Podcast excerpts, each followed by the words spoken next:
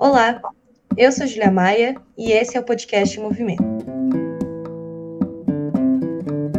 O tão esperado dia 2 de outubro passou. Para alguns foi um dia de angústia, em especial para aqueles que acreditavam ser possível e necessário derrotar Bolsonaro já no primeiro turno. A realidade pode ter surpreendido quem acompanhava as pesquisas que não previam que o atual presidente ainda conservasse tanta força. Mas afinal, o que explica o que aconteceu no dia 2 de outubro? E mais importante que isso, como vencer a batalha que temos pela frente? É para conversar sobre o resultado eleitoral e a disputa no segundo turno que hoje eu vou receber Fernanda Melchiona, deputada federal reeleita pelo PSOL no Rio Grande do Sul e dirigente do Movimento Esquerda Socialista. Fernanda, seja muito bem-vinda, muito bom te receber aqui. E primeiro quero te parabenizar pela sua reeleição como deputada federal pelo Rio Grande do Sul. Você que foi muito bem reeleita e uma vitória importantíssima num estado em que a direita também demonstrou bastante força nessas eleições, né? Oi, Júlia, é um prazer estar contigo, com todo mundo que acompanha o nosso podcast da revista Movimento. É, e sim, muito feliz aí com essa votação histórica do pessoal aqui né, para todos, em todos os sentidos, né, com a minha reeleição, uma votação estrondosa, a reeleição fortíssima da Luciana Genro, ampliação da bancada com a entrada do Matheus, mas eu tenho a impressão de que, primeiro, eu preciso ter um marco geral, né, evidente que as pesquisas erraram e, e o Bolsonaro tem mais força do que deveria, depois de tanto tempo de desgoverno, de corrupção, de ataque ao povo brasileiro mas é preciso ter um marco, né, de que o Lula foi muito bem votado. Foi a maior votação histórica de presidente de, da história do Brasil, né, a maior votação para um candidato a presidente, eh, com 48,13 e mais de 57 milhões de votos, né? Em segundo lugar, isso coloca uh, o Lula num bom patamar para essa disputa de segundo turno, embora a gente não possa entrar de salto alto, é preciso arregaçar as mangas e ser parte eh, linha de frente da luta fundamental para derrotar eleitoralmente o Bolsonaro agora no 30 de outubro. De fato, né, teve o, o Bolsonaro teve uma votação ainda muito forte, o que demonstra, primeiro, a crise de hegemonia da, da dominação burguesa, né, os partidos eh, do regime, de novo, tiveram votações menores, o, a extrema-direita, os partidos do Bolsonaro de novo pegaram votos, né? Olha o PSDB quase numa crise terminal, fez 17 deputados federais, né? É, o PSOL, em termos nominais de voto, teve 3,5% dos votos para deputado federal no Brasil inteiro, em termos nominais, fez mais votos que o PSDB, né? Fez mais votos que vários partidos da direita tradicional, alguns que nem alcançaram a cláusula de barreira, como o Novo, por exemplo, que é um partido extremamente neoliberal. Né? Então, o Bolsonaro de novo organiza essa base e tem né, uma capilaridade, uma base de comunicação que arrastou os setores que, eh, enfim, queriam fazer um, um, um voto útil na extrema-direita, né, que estavam propensos a fazer isso. Claro, é preciso estudar a extrema-direita brasileira, não se derrota só na eleição a extrema-direita brasileira, é um fenômeno maior e é uma luta política que nós vamos ter que seguir dando. Uh, um setor né, das classes médias, do grande agronegócio, com muita influência dos fundamentalistas, né, e uma estrutura de verdade paralela assentada nas fake news e nas mentiras, que teve essa votação forte ainda e ainda perigosa. Né? Uma coisa é que o Lula saiu muito bem e que falta pouco para nós vencermos eleitoralmente o Bolsonaro. Outra coisa é que nos pode desconsiderar os votos do Bolsonaro e tampouco entrar de salto alto nessa eleição. Nós do pessoal estamos convictos da nossa necessidade histórica de eleger Lula. Isso não significa ter o mesmo programa, nós sabemos que o Lula não é nenhum socialista, nós sabemos que ele é defensor né, desse sistema uh, político que vige no Brasil. Agora o Bolsonaro quer manter a agenda econômica antipovo e fechar as liberdades democráticas, né? Um governo autoritário, um segundo mandato do Bolsonaro seria uma tragédia para os movimentos sociais populares e para a possibilidade de luta do nosso povo, né? Então nós precisamos ser parte fundamental dessa luta política para vencer o Bolsonaro e eu acho que nós precisamos, Júlia, para te passar a bola de novo, fazer uma mobilização, né? Uma mobilização estilo, estilo vira-voto em 2018, uma mobilização de rua, não adianta uh, assistir né, esse resultado e ficar preocupado. É preciso botar o bloco na rua. Né? E eu sei que nós estamos fazendo isso, né, mas é preciso que o conjunto dos nossos apoiadores, apoiadoras e o conjunto das forças uh, democráticas do país né, faça essa mobilização contra o Bolsonaro ainda nesse segundo turno. Você comentou um pouquinho sobre o vira-volta em 2018 e eu acho que o paralelo com 2018, inclusive, foi algo que, que talvez tenha sido parte da frustração que os setores progressistas tiveram nessa eleição, porque em 2018 o Bolsonaro foi eleito, mas as pessoas não sabiam muito bem o que ainda estava por vir. De uma certa forma, a gente sabia, porque o discurso do Bolsonaro sempre foi muito claro de qual agenda econômica e de que tipo é, de política ele iria defender, mas para parte da população ainda era uma incógnita, era algo, uma experiência ainda a ser feita. E nós passamos por quatro anos de desgoverno Bolsonaro, a experiência foi feita e a realidade não consegue falsear que foi uma péssima experiência, né? As mortes da pandemia, a fome, a crise econômica e social que o nosso país passa, e ainda assim ele conservou essa, essa força que, de uma certa forma, não, a gente não estava prevendo pelas pesquisas, mas que a gente também sabia que já existia. O que, que explica que, mesmo depois de quatro anos de desgoverno Bolsonaro, o bolsonarismo ainda siga tão coeso da forma como está? Olha, eu, acho assim, em 2018 nós tivemos uma eleição em que todos esses movimentos, o ele não foi fundamental para não ser uma vitória em primeiro turno do Bolsonaro, nós teríamos uma situação absolutamente distinta, com muito mais força para a extrema-direita. O vira-voto foi fundamental para reduzir a diferença, e se reduziu em grandes centros urbanos, né, embora não em todo o país, mas, por exemplo, São Paulo se conseguiu, etc. E o vira-voto foi fundamental para isso, e todas as mobilizações ao longo desses quatro anos foram fundamentais para que a gente não visse o programa completo do Bolsonaro, porque o programa completo do Bolsonaro é o fechamento das liberdades democráticas. É sim um programa autoritário, ditatorial e uma, um neofascismo, que ele expressa, que ele encarna e que ele, lamentavelmente, tentou implementar, mas teve contrapesos o tsunami da educação, por exemplo, as mobilizações do Fora Bolsonaro. Então, uh, todos esses processos que tu fala é verdade, tem uma turma que ficou desanimada, mas não pode desanimar. A gente não escolhe a arena de luta quando a gente sai para a luta.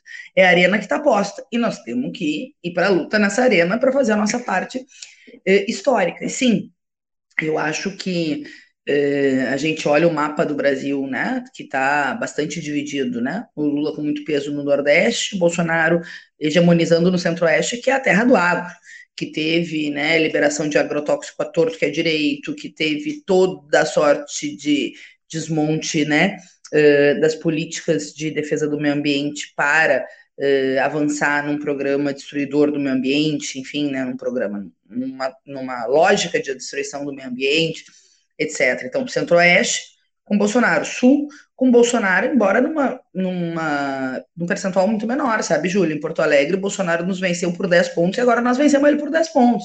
No Rio Grande do Sul ficou 48 a 42, não tá, não tá perdida a batalha. Na minha terra, Alegrete, que é na fronteira oeste, o Lula venceu. Então, não é assim, nós também temos nossas, nossos pontinhos nesse mapa e o Sudeste é dividido, né? Com a surpresa, assim, que foi a votação no Rio, em São Paulo, que todas as pesquisas não previram. Acho que o elemento surpresa, óbvio, nos pegou, assim, né, no dia da votação, uh, constatando que o Bolsonaro tem mais força. Eu acho que tem a ver com a falência né, do modelo capitalista de uma forma geral. Nós estamos numa crise profunda do capitalismo e essa crise eh, também se expressa na crise de hegemonia da manutenção da hegemonia burguesa. Né? Por exemplo, o candidato das elites ou a candidata que representava mais um programa da direita não da direita civilizada, digamos assim, né? porque tem o Bolsonaro que é extrema direita. Não conseguiu ser uma terceira via de fato e agora apoia o Lula porque está em defesa da Constituição das liberdades democráticas, porque vê que o risco do Bolsonaro é maior. Tem um setor da direita civilizada que não está com o Bolsonaro, porque não precisa de um programa reacionário, já que não tem uma iminência de uma revolução dos trabalhadores. E nesse caso, eleitoralmente, que bom que esteja, né, e não estejam com a extrema direita, mas a gente sabe que não tem a mesma agenda econômica que nós e nem o mesmo programa que nós, né? Nós socialistas, nem o Lula, nem o Lula, diga-se de passagem, né? Um, então, isso pega, por exemplo, São Paulo, pela primeira vez em duas décadas, não vai ter um candidato PSDB no segundo turno, porque o Tarcísio Freitas, que é o candidato Bolsonaro, arrastou. É um fenômeno parecido com o que aconteceu com Trump nos Estados Unidos, que arrastou a base dos republicanos, né, corroeu a direita por dentro e dominou uma extrema-direita que tem esses elementos de, de pegar os votos né, e de aproveitar a crise de hegemonia burguesa, mas também tem elementos claros do neofascismo né? do neofascismo, os LGBTfóbicos que não aceitam as conquistas LGBTs, os machistas que acham que as mulheres têm que seguir sendo propriedade privada e que não podem se insurgir por mais direitos, os racistas, né? os xenófobos, olha o que eles estão falando do Nordeste, o próprio Bolsonaro, é expressão né, dessa agenda reacionária combinada com uh, bom, elementos violentos, né? As milícias combinadas com uh, os fundamentalistas e as suas fake news, combinados com vários elementos que mostram uma extrema direita que uh, veio para ficar na cena política por um tempo. Uma coisa é como eles ficam. Sem a caneta do Bolsonaro é melhor para nós, porque nós teremos melhores condições de lutar, né, frente a luta dos trabalhadores, frente ao governo Lula, que tem uma agenda que não é a nossa, porque não é um socialista, mas que certamente não é um reacionário, né? Não quer nos liquidar, em última instância, não quer nos matar, porque o Bolsonaro e toda a espécie da extrema-direita sempre tem como mira atacar a auto-organização dos trabalhadores, né? E óbvio que com o Lula nós vamos ter condições de respirar, mas nós vamos ter que fazer uma luta política mais profunda para uh, derrotar a extrema-direita no Brasil. Se o Bolsonaro vencer, é uma tragédia é uma tragédia porque é um segundo mandato né, de, um, de um governo que fez tudo o que fez, um salvo-conduto para avançar sobre liberdades democráticas, com mais peso no Senado e com possibilidade de indicar mais ministros no Supremo, inclusive com o peso que tem no Senado, tirar ministros do Supremo, o que faz com que ele tenha mais condições de fechar as liberdades democráticas por dentro do regime político. Então a gente não pode titubear. Tem momentos da história que não tem como titubear, e nós temos que ter linha de frente da luta política para eleger Lula. Não, e, e, a gente, de uma certa forma, ficou um pouco frustrado também porque nossas expectativas estavam muito altas, né? Se eleger como presidente de um primeiro turno é, não aconteceu já na, na, no nosso país, e, e o fato é que o Lula também venceu a, o primeiro turno com uma vantagem expressiva, né? Então também temos temos aí algumas coisas para amargar, mas temos muitas vitórias para contar, para nos animar, inclusive, nessa disputa do segundo turno. Mas uma coisa que eu queria te perguntar ainda sobre o resultado eleitoral é a respeito dessa diferença das pesquisas para o que se viu na realidade. Como que o que, que aconteceu? Por que, que você acha que as pesquisas não conseguiram pegar? Porque, de uma certa forma, o Lula está dentro da margem de erro, né? A votação que ele fez já era esperada. Mas por que, que a votação do Bolsonaro fugiu um pouco desse radar do que estava sendo é, estudado pelas pesquisas. Júlia, primeiro, só um destaque que eu falei para algumas pessoas e, e, as pessoas já se animaram. A votação do Lula foi a maior votação da história do país. Nenhum presidente fez tantos votos como fez o Lula agora. Em primeiro e em segundo turno, se eu não me engano. Mas em primeiro turno não tem nenhuma dúvida que foi a maior votação. Ele já fez o que o Bolsonaro fez no segundo turno com alguma diferença. Mas assim, em primeiro turno foi uma votação histórica. O problema das pesquisas não foi a votação do Lula, foi a votação do Bolsonaro. A gente tem razão. Eu acho que tem o elemento de que o Bolsonaro arrastou já os votos úteis da extrema-direita, dos deles, né, o que eles chamam de útil, do Ciro, da Tebet, dos brancos, dos nulos. Tem um elemento de voto tímido no Bolsonaro, né, um voto silencioso que se acreditava que viria para o Lula. Esse voto foi para o Bolsonaro. E também eles têm uma estrutura de comunicação paralela que nós desconhecemos, porque não é uma estrutura tradicional. Né? Eu estava conversando com o Pedro Fente sobre isso ele até me alertou, e é verdade, né? Uh, porque é uma coisa que nós temos que estudar, inclusive para o futuro, entende? Que são canais paralelos, que são né, formas de contato via WhatsApp, que são as formas de, de comunicação com uma, uma base da extrema-direita, calcada aí também nos fundamentalistas, etc., que arrebanhou esses votos aí na reta final. Mas não vamos deixar de lembrar, né, Júlia, que ele armou seguidores dele que ele venceria no primeiro turno. Então, digamos que ele perdeu essa aposta também, né? Ele tentou fazer essa virada aí, a, juntou o voto útil, sim, esvaziou né, o que tinha nos outros lugares e uh, fez uma votação bem maior do que a prevista nas pesquisas, que eu acho que uh, é importante para a gente não entrar de salto alto nesse segundo turno, porque o segundo turno é uma nova eleição. O Lula sai com uma boa vantagem, não tenho dúvida. Uh, nós temos grande chance de ganhar, temos, mas nós não podemos dar sorte para o azar, nós temos que fazer a nossa parte nessa luta política para eleger o Lula.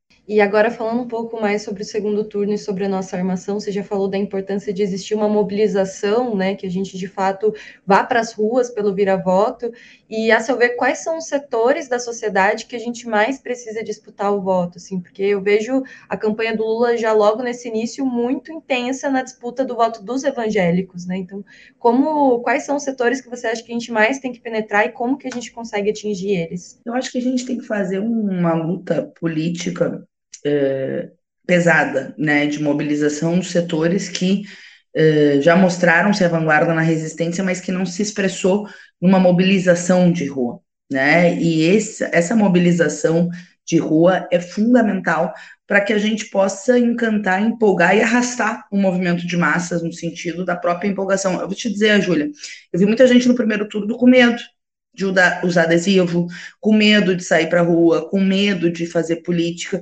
E o medo sempre foi afeto ao fascismo. Se a gente fica com medo, é melhor para o Bolsonaro. Claro que tem os fascistas violentos, mas com esses nós não vamos bater boca. Nós não vamos ficar brigando na esquina com o fascista do caralho, entendeu? Não, a gente vai mandar pastar, vai seguir a nossa luta e vamos conversar com a população. Vamos usar o nosso adesivo, vamos mobilizar. Nós tivemos, né, uma vanguarda muito expressiva porque eu estava falando do Senado, da eleição de governadores, que também surpreendeu as pessoas, né? Ter Damares eleita no Senado, ter Tereza Cristina e toda a turma do, do bolsonarismo, né? Agora, uh, nós tivemos uma votação expressiva no PSOL.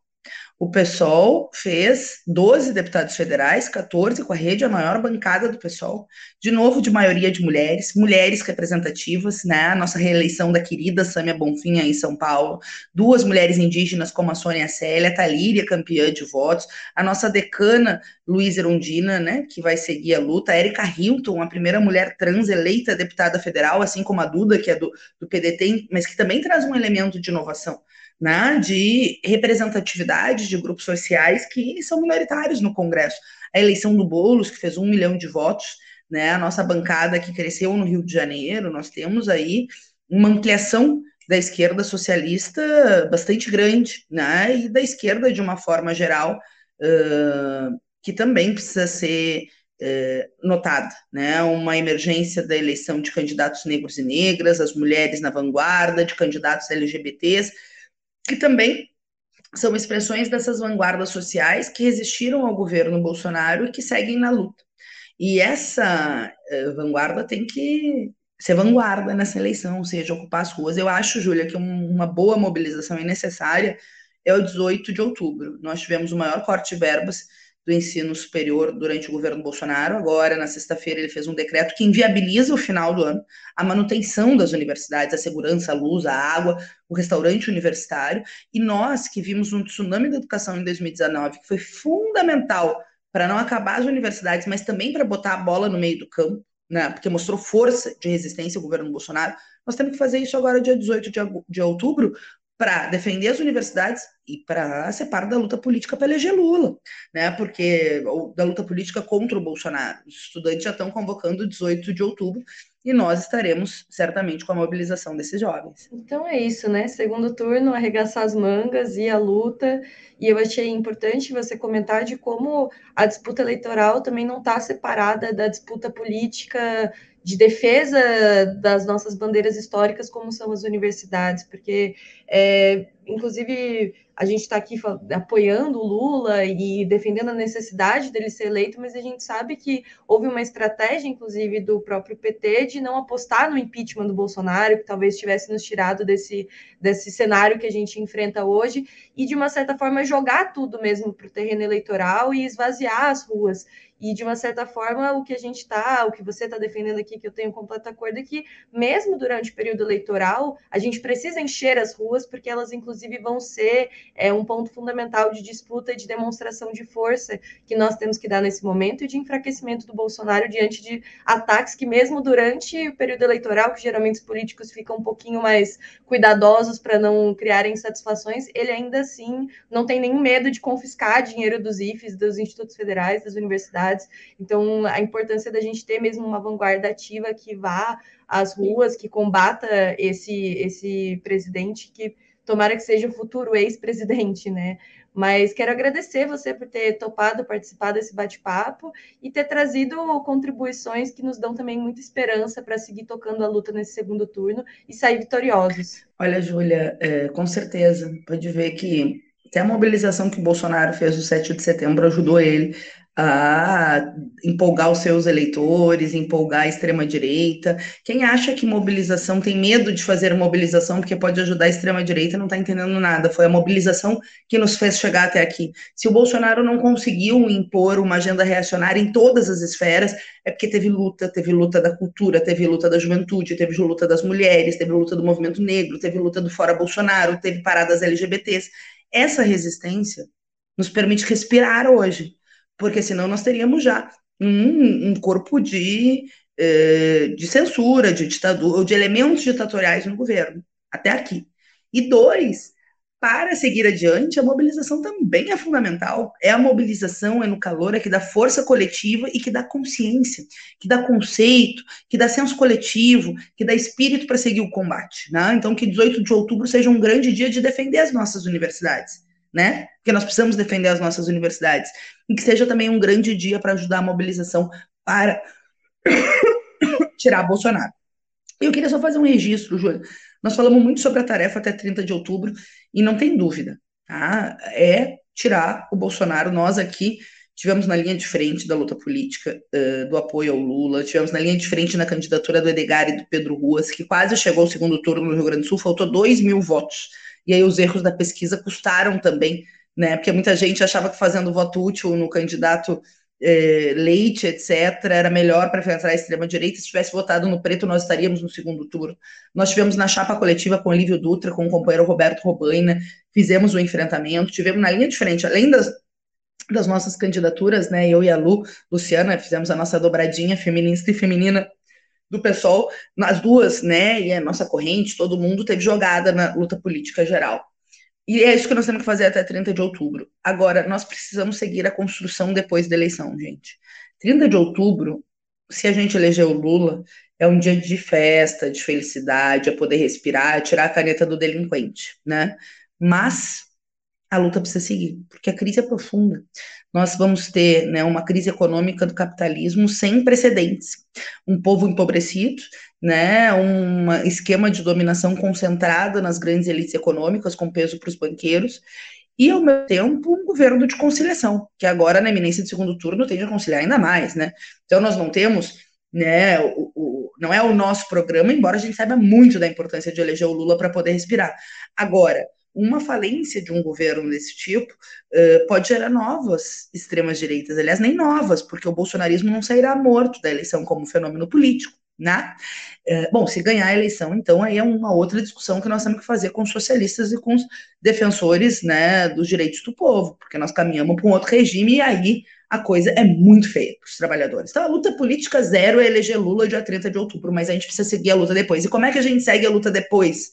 De forma organizada, sendo coletivo, sendo participante das estruturas de debate, etc. Por que eu estou dizendo isso? Porque eu faço sempre esse convite. Se filinha ao pessoal. Nós precisamos seguir o combate depois de 30 de outubro e uma esquerda anticapitalista, uma esquerda independente, uma esquerda antissistema é fundamental para seguir a luta em defesa das liberdades democráticas, mas a favor de uma democracia real, onde o povo tenha maioria, né? Controle a política e a economia. Então, além de tudo, venham com a gente.